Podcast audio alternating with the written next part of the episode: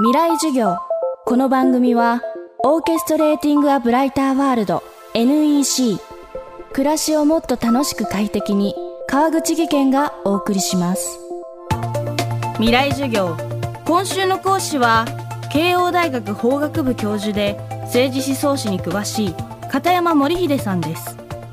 片山さんは著書「平成精神史」で平成という時代についてさまざまな角度からアプローチ。この30年の光と影を独自の視点で分析しています。今日のテーマはカルチャー。平成カルチャーの特徴は？そこから見えてくるものとは？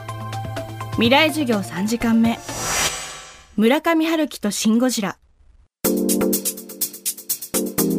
村上春樹さんの小説っていうのは結局平成の終わりの方では、騎士団長殺しっていう長編小説も出ましたけれども、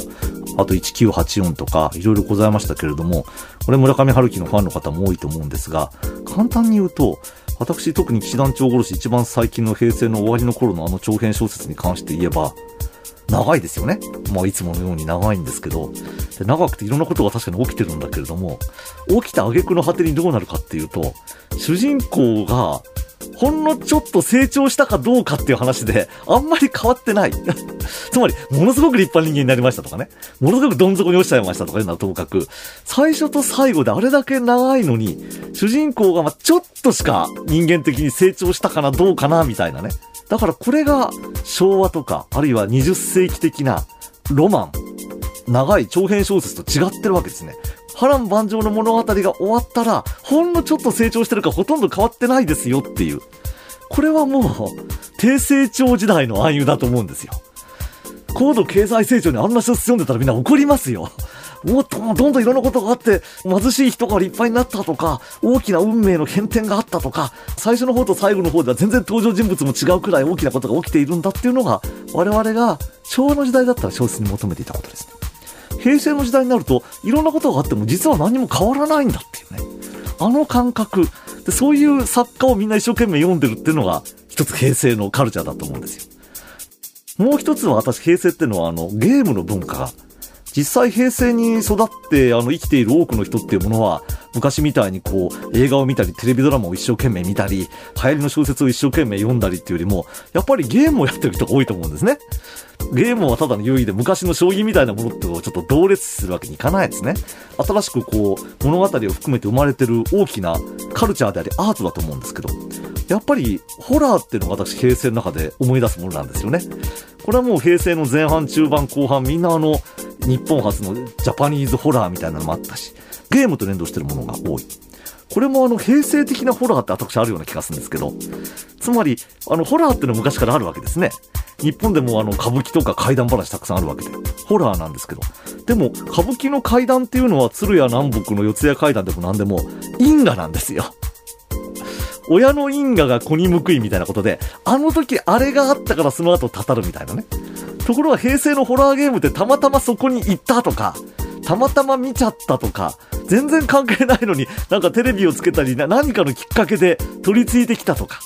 自分が原因になって、ああ、俺が悪かったからこんなひどい目に遭っちゃったんだ、もうすまねえな、みたいな感じの話じゃない。なんかわかんないけど、起きちゃうわけですよね。この因果連環が壊れてる偶然性のホラーってのはすごく多いと思うんです。あと私の好きな、やっぱり平成、もうこれは個人的な趣味で言いますけど、シンゴジラって結局やっぱり平成の中ではすごく印象に残ったものなんですけど、あれなんかも、あの、大変真面目に作ってあるんだけれども、あの、作家性でオリジナル、俺の言いたいのはこれだっていうより、いろんな昔のゴジラとか、東日本大震災とか、まさに虚構の昔の映画とか、現実に起きたこととかのパッチワークの組み合わせになってる。そういう形で、つまり、昭和のうちから我々はポストモダンという言葉を使って、一本筋で上がったり下がったりするんじゃなくて、いろんなものがこう多元的にね、多元的に組み合わさるのがこれからだっていうのは1980年代ぐらいから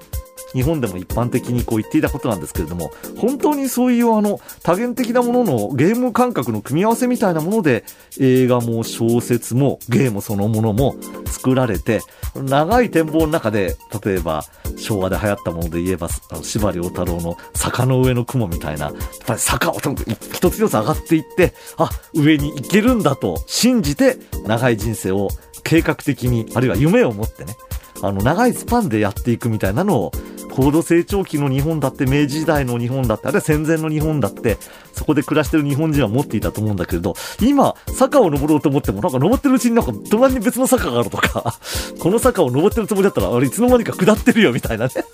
あれ？みたいなことで迷っちゃう世界。脈絡のない世界。これが平成の人間の生き方になったと思うし、それに見合ったカルチャーっていうのがありとあらゆる分野で当たり前になって、意識しなくてもおのずとそういうものばっかりに私どもは接している時代だったのが平成と思いますね。未来授業。今週の講師は、慶応大学教授で思想史家の片山森秀さん。今日のテーマは、村上春樹とシン・ゴジラでした。